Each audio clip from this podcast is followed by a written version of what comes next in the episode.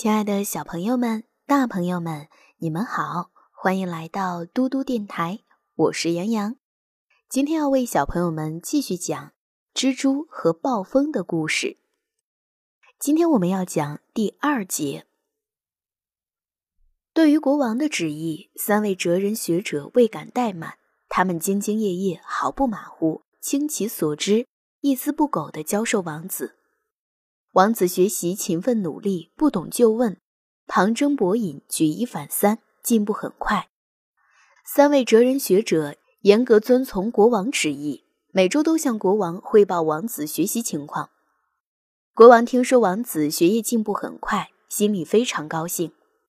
由于瓦尔德王子孜孜不倦的学习，五年后他十二岁时，已经精通各种学问。成为被朱家学人所公认的著名学者。这时，三位哲人学者领着王子来到国王面前，说道：“陛下，您真是有福之人。王子殿下并没有使您失望，他已成了一个博才多学、精通各种学识的人。他的水平是当今哲人学者所望尘莫及的。”哲人学者对王子的评价使国王心里美滋滋的。他用欣喜的目光注视着王子良久，然后扑通一声跪倒在地，口中念念有词的不断赞美安拉。然后他召见宰相赫马斯，对他说：“王子的老师们对我说，王子已经学到了各种知识，他们已经把自己的学问全部传授给他了。王子已经成为出类拔萃的学者。那么再往后又该怎么办呢？”听了国王的话，宰相赫马斯想了想，说道：“宝石即使是淹没在深山中，它依然还是宝石。它究竟会像夜明珠那样发出耀眼夺目的光芒？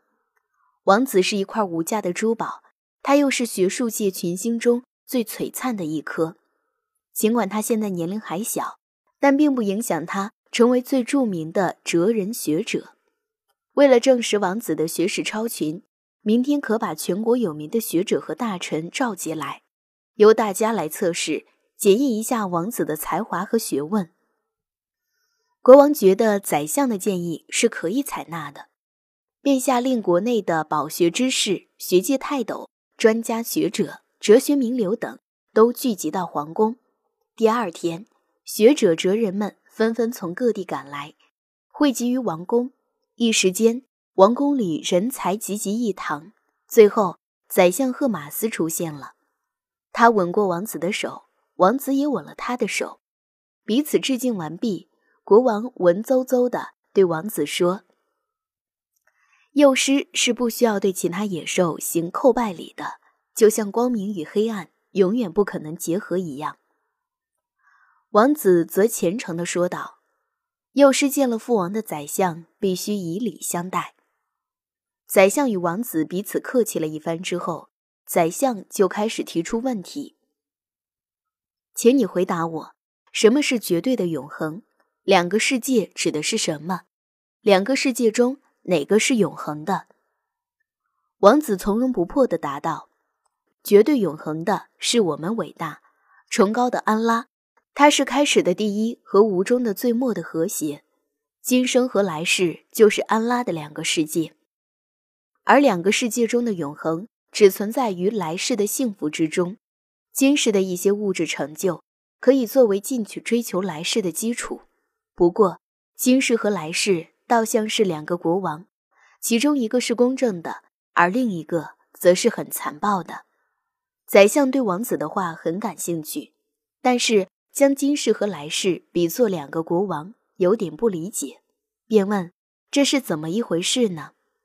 于是，王子就给宰相讲了两个国王的故事。我是杨洋，如果你喜欢听杨洋讲故事，可以让爸爸妈妈关注微信公众平台“嘟嘟 radio”。我们明天再见，晚安。